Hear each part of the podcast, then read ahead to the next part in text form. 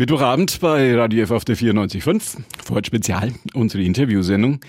Wir sprechen heute über Medizinisches. Einer der renommiertesten Mediziner der Metropolregion. Ganze Ecke darüber hinaus, sagen manche heute Abend bei uns im Studio. Professor Frank Erbgut ist bei uns. Er ist der Präsident der Deutschen Hirnstiftung und war lange Jahre, lange Jahrzehnte, muss man fast sagen, der Chefarzt der Neurologie am Nürnberger Klinikum. Wikipedia-Eintrag habe ich geguckt, bevor er zu uns gekommen ist. Heißt Hut ab, Neurologe, Psychiater, Psychologe, Hochschullehrer an der Uni in Erlangen und an der Paracelsus Privatuniversität hier bei uns in Nürnberg. Ich denke, wir sind medizinisch heute Abend in guten Händen.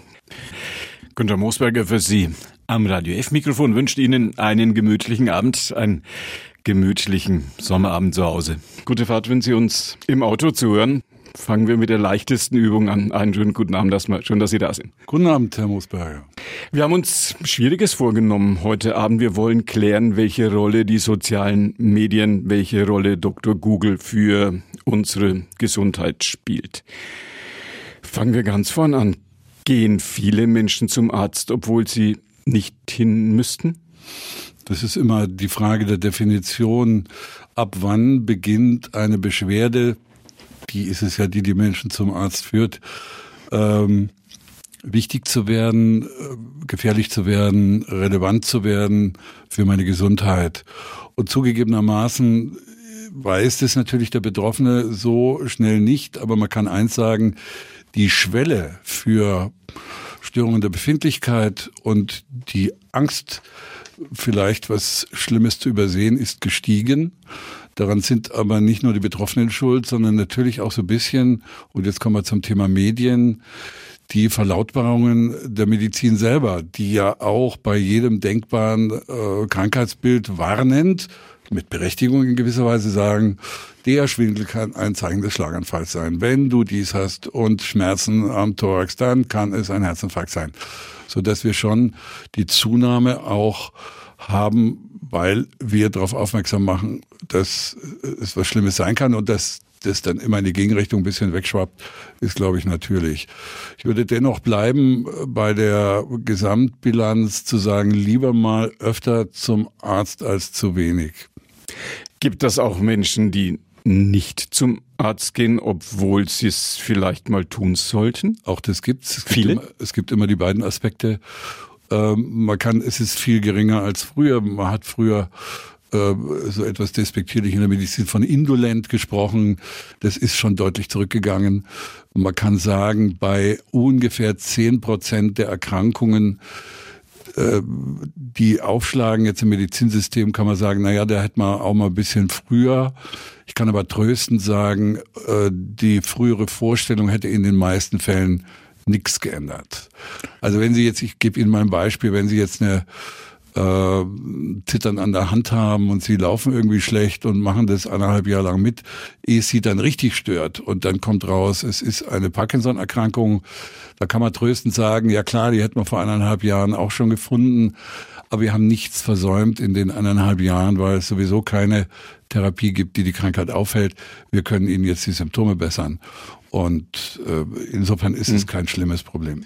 Können wir eigentlich zu 100 Prozent gesund sein. In unserer Welt, in unserer Gesellschaft gibt es ja sehr viele Menschen, die alles in absoluter Perfektion wollen, High-End und High Definition und was nicht alles. Können wir 100% gesund sein? Also wenn Sie die sehr ambitionierte Definition der Weltgesundheitsorganisation nehmen, die ja, sagen wir mal, in einem sehr euphemistischen Weg daherkommt seit über 50 Jahren, da heißt es ja, Gesundheit ist nicht nur die Abwesenheit von Krankheit, das wäre ja schon mal ganz, ganz gut, sondern auch zusätzlich soziales und allgemeines psychisches und spirituelles Wohlbefinden. Also so gesehen, glaube ich, ist der Anspruch ist fast schon äh, eher im theologischen Bereich anzusiedeln. Ich halte ihn nicht für realistisch. Und äh, ich darf nochmal Herrn Nietzsche zitieren, Gesundheit ist das Maß an Krankheit, was es mir erlaubt, meinen wichtigen Lebensdingen nachzugehen. Also irgendwo dazwischen liegt, glaube ich, die Wahrheit. Pferd um den Hals fallen war dann schon Krankheit. Ja. Das Subjektive auch einer der Hauptpunkte, wenn wir uns so Dr. Google nähern. Was zählt für Mediziner? Was zählt in den Kliniken? Sie haben da ja jahrzehntelang gearbeitet. Was zählt in den Kliniken mehr? Die Laborwerte, objektive Messergebnisse oder das subjektive Krankheitserleben des Patienten? Also beides ist in mindestens gleichem Maß wichtig, abhängig von der Krankheitskonstellation. Aber es gibt eine ganz klare Verliebtheit oder einen Trend der Verliebtheit in, in Anführungszeichen, objektive Befunde, wie Labor oder vor allem bildgebende Verfahren. Also Deutschland, äh, das wird jetzt äh, wenig überraschen, ist der Weltmeister der Kernspintomographen, sowohl der Apparate als dann auch logischerweise der dort erzeugten Bilder. Und ich nehme mal eine Volkskrankheit, die da heißt Rückenschmerzen. Es gibt wahnsinnig viel Untersuchungen, die alle in die gleiche Richtung gehen. Ich sag's mal, ein Rückenschmerz, auch wenn er akut ist, der so ein bisschen ausstrahlt in den Po, früher äh, Hexenschuss genannt. Das war noch so ein bisschen, glaube ich, als Terminus ausfallen. Da ist ganz klar, dass ein Kernspin überhaupt nicht weiterhilft. Und die Situation ist die, es wird aber trotzdem gemacht, weil es wechselseitig und das, da geht es um so ein Ping-Pong-Spiel zwischen Arzt und Patient, Patientin, ähm, man es dann doch nicht aushält, keinen visuellen Beleg für die Sachlage zu haben.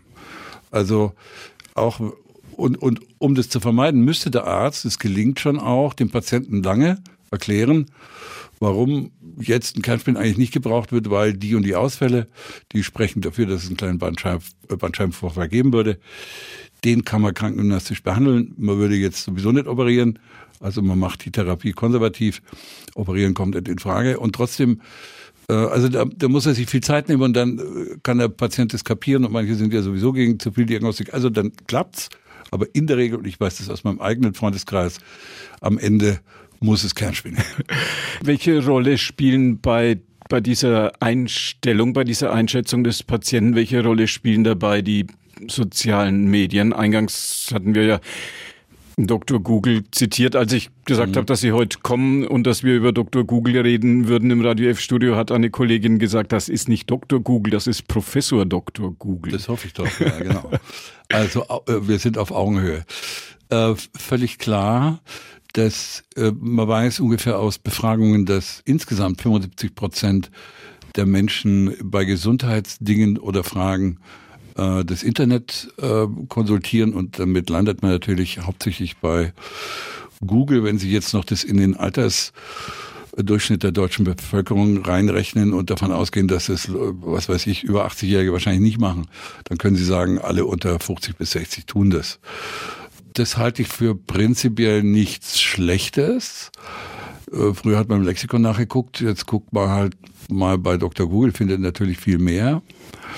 Das Problem ist, dass die Kompetenz bei Dr. Google eine Zufalls also es ist eine Zufallsgenerierung, welcher steht jetzt gerade oben an äh, bei dem Suchbegriff. Und da weise ich immer darauf hin, dass es natürlich bei Patientenberichten ähm, gibt es ja alle möglichen Communities, die sich begrüßenswerterweise austauschen. Ähm, da neigt oder da ist natürlich die Tendenz, dass eher die negativen Seiten der Krankheit aufscheinen. Also mir hat mein Patient gesagt, mit der Multiple Sklerose, habe ich gesagt, und äh, sind Sie auch in so einem äh, Chat? Sagt er, ey, also mir geht's so gut, ich habe überhaupt weder Zeit noch Bock, äh, mir da jetzt äh, meine Lebenszeit durch Rumtippen über meine Krankheit, mit der ich eigentlich ganz zufrieden bin, zu vertreiben. Heißt es eine gewisse Selektion von eher negativen Beispielen. Wie reagieren Sie oder wie haben Sie reagiert? Wie reagieren Ihre Kollegen, Ihre Kolleginnen, wenn ein Patient zu Ihnen kommt und sagt, ich, ja, ich weiß, ich soll das nicht tun, aber ich habe schon mal gegoogelt, kann das nicht das und das sein? Ja, ich bin fast, also es, ja doch, ich bin meistens eher zufrieden mit dieser Einlassung, weil dann kriegt das Gespräch einen richtig guten Ratschlagcharakter. Ich, ich gebe Ihnen mal ein Beispiel. Was, äh, Früher war es so, sie haben eine junge 24-jährige Frau in der Klinik, die hat einen pelzigen Arm und ein pelziges Bein und sie ahnen schon, oh, bei dem Alter, das könnte Multiple Sklerose sein. Die hatte keine Möglichkeit, irgendwie äh, nachzugucken. Und sie fangen dann irgendwie als der Arzt, die Ärztin das Gespräch an und müssen jetzt viel Zeit investieren, müssen ausholen, müssen sagen, passen Sie auf, äh, es geht jetzt wahrscheinlich um Multiple Sklerose, wir haben die und die Hinweise und so weiter. Die fällt aus allen Wolken. Was die unter Multiple Sklerose verstanden hat, war der letzte Spielfilm, wo irgendwelche Menschen im Rollstuhl umeinander gerollt sind und sagen, okay, das ist jetzt mein Schicksal. Ähm, wenn ich jetzt sage, okay, Sie sind vor zwei Tagen aufgenommen worden, Sie hatten Sehstörungen, Sie hatten einen pelzigen Arm, haben Sie, sehr, ich frage aktiv oder habe gefragt, haben Sie selber schon mal nachgeguckt? Und dann gucken die immer ganz schnell und sagen, ja, und da steht, und dann kriegen sie ein bisschen äh, Angst in, in die Mine, und da steht was von Multiple Sklerose. Und das ist der, das ist für mich der beste Aufschlag aller Zeiten, weil ich kann entängstigen, ich kann sagen, okay, dann wissen Sie ja schon, äh, so grob Bescheid, aber ich kann Ihnen eins sagen, das und das trifft in Ihrem Fall gar nicht zu, also Sie haben die und die Chancen. Also ich treffe tatsächlich auf einen vorinformierten Patienten, der jetzt nicht so falsch gelaufen ist, dass er nicht korrigierbar wäre und diese Korrektur und Bewertungsarbeit, die fällt sehr leicht, finde ich. Ich glaube allerdings, dass auch manche Kolleginnen und Kollegen irgendwie gekränkt sind, weil die halt glauben, also ich bin hier der Halbgott oder der Gott in Weiß und was sollen die anderen Götter neben mir? Ähm, ich bin eher, also mir geht es nicht so. Ich kann auch gern aushalten, wenn es mal abstruse äh, Berichte gibt, was da steht. Dann kann ich das gut korrigieren und dann verstehen einen die Patienten eigentlich auch ganz gut. Man hat das Recht, sich auch diesem Informationsschwall nicht aussetzen zu müssen.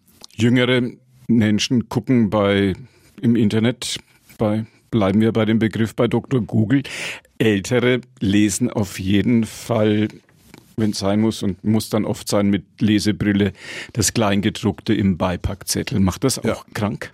Also Ältere lesen zwei Dinge, die Apothekenumschau oder Rundschau, äh, auch Rentnerbravo genannt und äh, natürlich die Beipackzettel. Die lesen aber alle querbeet in all, allen Altersgruppen und es berührt natürlich ein spannendes Thema wenn Sie so wollen, ist ja die, also ich habe es mal ausgemessen, ich bin ja Apothekerssohn und ich habe so aus alten, äh, alte Schachteln, die ich irgendwie so als äh, aus, aus nostalgischen Gründen ganz witzig fand, auch zum Beispiel Aspirin. Wenn Sie vergleichen das, was 1974 im Beipackzettel stand und was jetzt, dann hat der sich ja fast zu Tischdecken oder Tapetengröße entwickelt. Das hat juristische Gründe. Auch da bin ich befangen. Ich habe ja einen Sohn, der Jurist ist. Weil die Juristen sagen, der aufgeklärte Mensch muss genau wissen, bevor er sich darauf einlässt, was ihm für Gefahren drohen.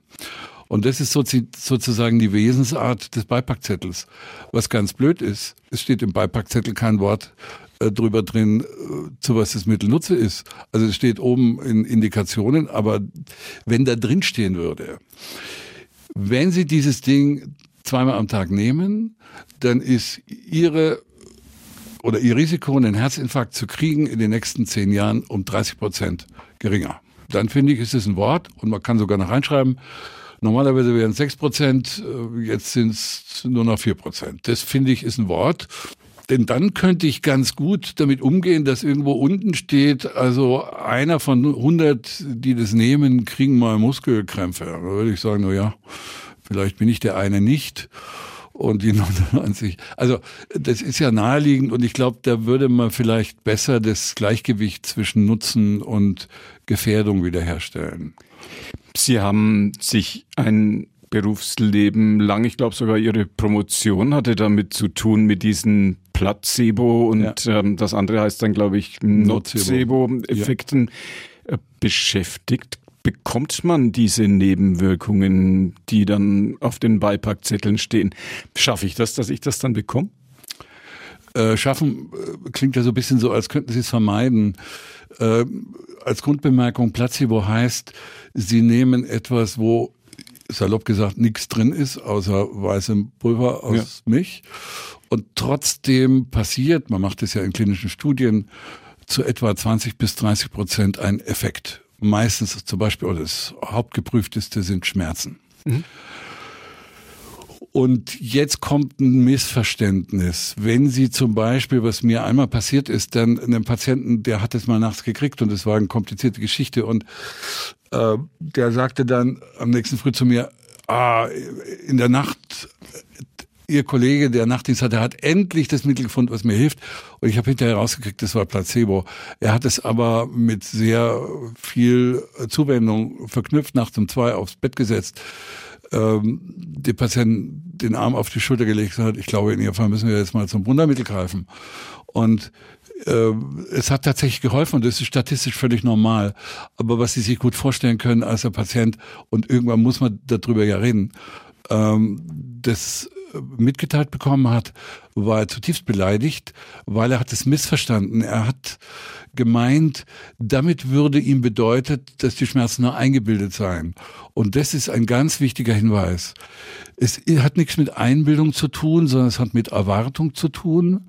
Und die mobilisiert, ich sag's mal so, die inneren Selbstheilungskräfte. Also wir wissen, da werden körpereigene Cannabisstoffe, körpereigene Opioide ausgeschüttet, einfach durch die Erwartung. Und das bedeutet also nicht, es sei eingebildetes, was dann verschwindet. Und umgekehrt zum Nocebo ist es auch so, äh, es ist jetzt nicht bewusste Einbildung, sozusagen nach dem Motto, oh, da steht drin Muskelschmerzen, also kriege ich, äh, jetzt bilde ich mir Muskelschmerzen ein, sondern es gibt tatsächlich körperliche Vorgänge, dann werden sozusagen die, die, die Antennen für die Wahrnehmung von Schmerzen, die werden hochgefahren und prompt tritt das Phänomen ein. Und ich glaube, man kann insgesamt nur sagen, es sind also keine Schmuddelkinder, sondern ist ein sehr spannendes, interessantes Phänomen. Und die Ärzte, glaube ich, könnten lernen, den Placebo-Effekt häufiger zu nutzen und den Nocebo-Effekt häufiger zu vermeiden. Wäre schon viel gewonnen, wenn man die Beipackzettel noch bisschen weglassen würde oder kürzer. Also man hat es recht. Schwierige Frage. Man hat es recht, wenn man denn äh, genug Vertrauen hat und das setzt natürlich ein gutes Arzt-Patient-Gespräch voraus. Man hat es recht, sich auch diesem Informationsschwall nicht aussetzen zu müssen. Sie haben zusammen mit Kollegen vor paar Wochen, paar Monaten, schon eine Weile her, einen viel diskutierten Artikel im Deutschen Ärzteblatt veröffentlicht. Da geht es auch ein bisschen um dieses Thema. Da geht es um die Frage Long-Covid. Ja. Long-Covid, gibt es das wirklich oder ist das auch ein eingebildeter Effekt? Gab es viele Reaktionen drauf? Also nach dem, was ich zuletzt gesagt habe, streichen wir als erstes eingebildet. In keinem Fall ist es eingebildet. Und zur ersten Frage gibt es wirklich, na klar, es gibt's, es ist einfach da, das Phänomen. Man kann es beziffern, so im Durchschnitt sind es zehn Prozent der Menschen, die eine Covid-Infektion durchgemacht haben, haben dauerhafte, lang andauernde oder manchmal sogar auch erst dann auftauchende Beschwerden. Jetzt kann man sagen, was hat der Neurologe damit zu tun? Während die Covid-Infektion selber ja vorwiegend die Lunge oder das Herz oder die Gefäßwände betrifft, äh, neurologisch auch den Geschmacks- und Geruchssinn, okay, betrifft diese Thematik mit dem Long-Covid vorwiegend, äh, wenn Sie wollen, Gehirnprobleme, die da lauten, also erstens gibt's äh, Kopfschmerzen, dann gibt's etwas, was man Fatigue nennt, so eine bleierne Schwere, man hängt drin und kann sich zu nichts mehr aufraffen. Ähm, dann etwas, was auch ein bisschen unscharf gefasst ist, das nennt man Brain Fog, also wie so ein Dauernebel, ich will mich konzentrieren und ich schaff's nicht, weil äh, es einfach nicht funktioniert. Diese Phänomene sind jetzt eindeutig zumindest neurologisch-psychiatrische Phänomene. So, und deswegen sind wir schon zuständig. Ähm, es gibt so ein paar Dinge, die einen nachdenken lassen. Äh, wir wissen schon, dass viele äh, Virus- oder Bakterieninfektionen solche langanhaltenden Probleme machen. Das Immunsystem ist aufgescheucht, macht alles Mögliche. Es ist alles durchaus möglich. Was so ein bisschen äh, bei Long-Covid merkwürdig ist, dass die, das Auftreten umso wahrscheinlicher ist, je sanfter und milder die Infektion verlaufen ist da denkt man nach, denkt, na gut, wenn einer da richtig ähm, gut, das kann man erklären. Man ist auch ein bisschen irritiert über die extreme Variabilität über verschiedene Länder. Ähm, ich habe einen Freund in einem südamerikanischen Land, der ist Klinikchef, die hatten, da war das ganze Land unter Covid erkrankt und viele Tote. Den habe ich mal nach Long Covid gefragt und hat er dreimal auf Spanisch nachgefragt, was ich denn meine. Also ihm sei da noch keiner untergekommen. Also das irritiert und lässt schon fragen, was ist da los, wie kann das sein? Und äh, es gibt viel Forschung, die versucht rauszukriegen, ob es Immunphänomene sind. Aber, und das sage ich jetzt auch mal, es gibt auch klare Symptome, die man als Neurologe oder Psychiater klar als funktionell beschreiben kann. Funktionell heißt, es gibt keine organische Ursache. Und das Schwierige ist, und das war auch ähm, die Reaktion, oder das hat gekennzeichnet die Reaktion auf diesen Ärzteblattartikel, wenn Sie das sagen, dann meinen Sie ja nicht, oder ich meine, oder wir Ärzte meinen in aller Regel ja nicht, das ist dann eingebildet. Aber wir halten es für sinnvoll, ein Krankheitsmodell zu bemühen, was sich eigentlich etabliert hat, das nennt man biopsychosozial was eigentlich sagt, und so sagt's, wir waren bei der WHO ganz am Anfang, der Mensch ist halt in seinen Körperfunktionen durchaus bestimmt von A, biologischen, aber auch psychologischen und sozialen Faktoren.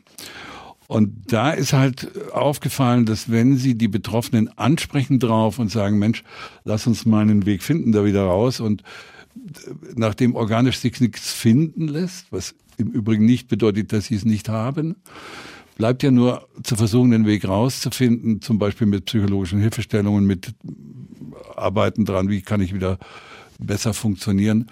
Und da stoßen sie auf zum Teil empörte Ablehnung. Ich bin doch kein Psycho, ich bin doch nicht verrückt, ich lasse mich doch nicht in die Psychoecke stellen.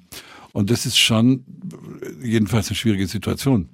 Wie waren die Reaktionen auf diesen Artikel in einer sehr renommierten Zeitschrift? Ähm, die waren, wie so vieles äh, bei solchen, aufge das ist ein aufgeregtes Thema und kennzeichnet auch so ein bisschen die nach Covid eingetretene gesamte Aufgeregtheit, Spaltung, kann man fast sagen, über Dinge der Gesundheit.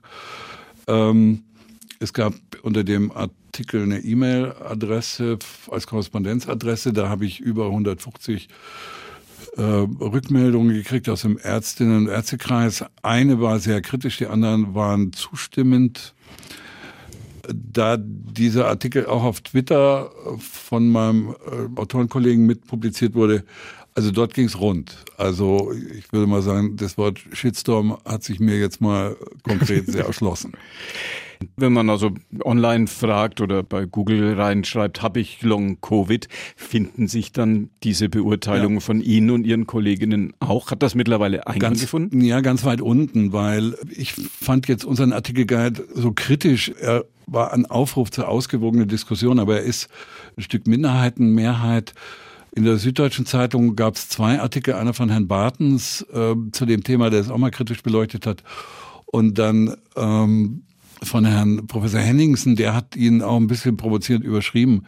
Psychocanceling, also sozusagen alles Psychologische wird momentan irgendwie diskreditiert oder, oder ist überhaupt in Erwägung zu ziehen, ist nicht so schick oder, und das ist ja auch spannend, weil vor 30 Jahren wollten alle Patienten, dass ihre Symptome psychologisch erklärbar wären. Heutzutage wären sie verdroschen. Also wenn sie auch nur dran denken. Also das heißt, es ist eine eindeutige ähm, die Mehrheit ist auf der organischen Schiene gibt auch prominente Vertreter, äh, die, ja, und dann treten alle Mechanismen unseres Systems auf. Also sie haben dann, natürlich, es, also es gibt eine Werbung, es gab in der, war das die FAZ oder die ich weiß es gar nicht mehr, gab eine Werbebeilage, äh, wo jemand äh, bestimmte Therapien bei Long-Covid anpreist. Privatklinik selbstverständlich, wissenschaftlich, forget it da taucht alles jetzt an Phänomenen auf, wie es halt in der Medizin auch im, im ökonomisierten System leider der Fall ist. Es gibt Profiteure. Ich muss sagen, ich war auch ein bisschen konsterniert, als Herr Lauterbach irgendwann anfing, seine wohlgemerkt sehr berechtigte Werbung für die Impfung, da bin ich voll bei ihm. Aber irgendwann hat das gar nicht mehr begründet äh, mit äh, der Covid-Infektion selber, sondern begründet mit der Wahrscheinlichkeit, dass man sich Long-Covid zu einem bestimmten Prozentsatz erspart. Und wenn Sie ständig die Drohung haben, dass Long-Covid in der Luft liegt, dann kommen wir jetzt, schließen wir den Kreis endlich zum Nocebo-Effekt, dann haben Sie die Erwartung, dass es passieren kann. Wir haben über Dr. Google gesprochen. Wird Dr. Google obsolet, wenn sein Kollege Dr. KI das übernehmen wird, wenn die künstliche Intelligenz sich diese Systeme zusammenreimen wird. Ich gehe davon aus, dass es so sein wird. Der Vorteil ist einfach, dass Sie bei Google eine relativ, Sie, Sie müssen die Güte der Antwort nehmen Sie vorweg, indem Sie eine gute Frage stellen müssen. Also Sie kriegen ja relativ mechanistisch vorgelegte Kategorien serviert. Und Artificial Intelligence kann tatsächlich variieren. Ist allerdings noch nicht perfekt, also schreibt auch eine Menge Unsinn. Kann man auch eine doofe Frage stellen. Dann Sie sozusagen. können auch eine doofe Frage stellen und die Antwort ist tatsächlich oft besser, also weniger doof als die Frage, aber sie ist nicht perfekt. Also ich will nur dran erinnern, also es gibt eine Untersuchung, ich kenne die Items genau, die hat mal geguckt, ob äh, KI das amerikanische Staatsexamen USMLE besteht und zumindest Step One hat es bestanden. Das ist aber jetzt auch keine Kunst. Also ich meine, Warum? Sie, weil, naja gut, das System greift einfach in, in, seiner, in seinem Sprachalgorithmus alles ab, was in dieser Frage drinsteckt und landet natürlich, indem es alle möglichen Gesundheitsplattformen auch durchgrast, äh, mit einer hohen Antwortrichtigkeit. Das wundert mich jetzt gar nicht. Haben Sie das mal, gibt es das Kollegen von Ihnen in Deutschland, die das mal mit unseren Medizinerexamen nee, getestet haben? Meines Wissens ist es noch nicht gemacht. Vielleicht sollten wir es mal machen. Aber das steht sicher an. Das steht, steht sicher an. Und wird auch funktionieren. Ähm, aber es ist einfach, das, das, ich finde, das Tückische im Moment dran ist, dass die Antwort sehr, sehr smart wirkt. Und sie, sie kaum entdecken, ihnen fällt nicht auf, dass da sachliche Fehler drinstehen. Ich habe mal gefragt, wer ist Professor Dr. Frank Erbgut? Und es war sehr freundlich, die Antwort. Also äh, stand aber drin, dass ich drei Jahre in New York an Neuropathien geforscht hätte. Ich habe meine Frau gefragt, ich, gesagt, ich weiß davon nichts. Meine Frau wusste, wusste sie was. Also ich war da tatsächlich nicht. Und mir ist aber klar, was er gemacht hat. Er hat eine gemeinsame Publikation, die ich mal mit amerikanischen Kollegen gemacht habe, offensichtlich dann zugeordnet zu dem Institut. Und dann habe ich mal geguckt, ob er mir einen Themenvorschlag macht für einen Vortrag, den ich machen wollte. Und also give me an agenda for the topic uh, neuroethical challenges in neurology. Das habe ich Englisch gemacht, weil ja. ich dachte, vielleicht kann er besser, ja. Kann er besser. Und es war super gut. Also die Themen waren okay.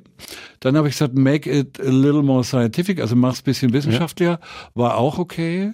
Und dann habe ich ihm gesagt, give me ten references, also gib mir zehn Literaturstellen. Und prompt tauchten unten zehn Literaturstellen auf. Oh. Und da ich bei dem Thema einigermaßen drin bin, dachte ich mir, hä? Also Hangard und Baumgart 1994, The Problem of Ethics in Urology. Dachte, hä?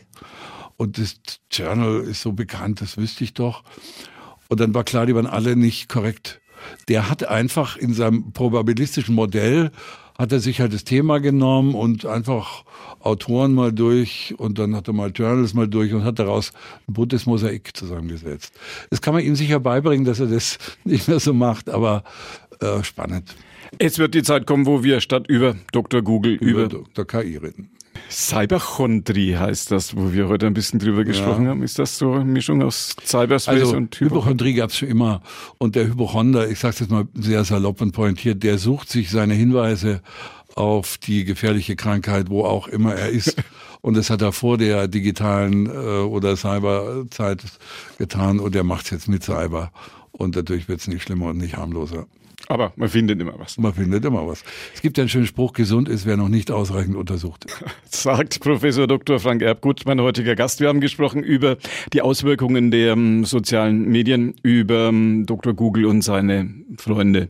Heute Abend im Radio F-Studio. Schön, dass Sie hier waren. Vielen Dank. Danke fürs Kommen und noch einen schönen Abend. Ja, ebenso. Und das war die heutige Ausgabe von Wort Spezial. Unsere Interviewsendung Günther Moosberger war Ihr Gastgeber bedankt sich bei Ihnen ganz herzlich fürs Zuhören und sagt Ihnen noch, wenn Sie ein bisschen später dazugekommen sind, dann können auch wir Sie im Cyberspace retten.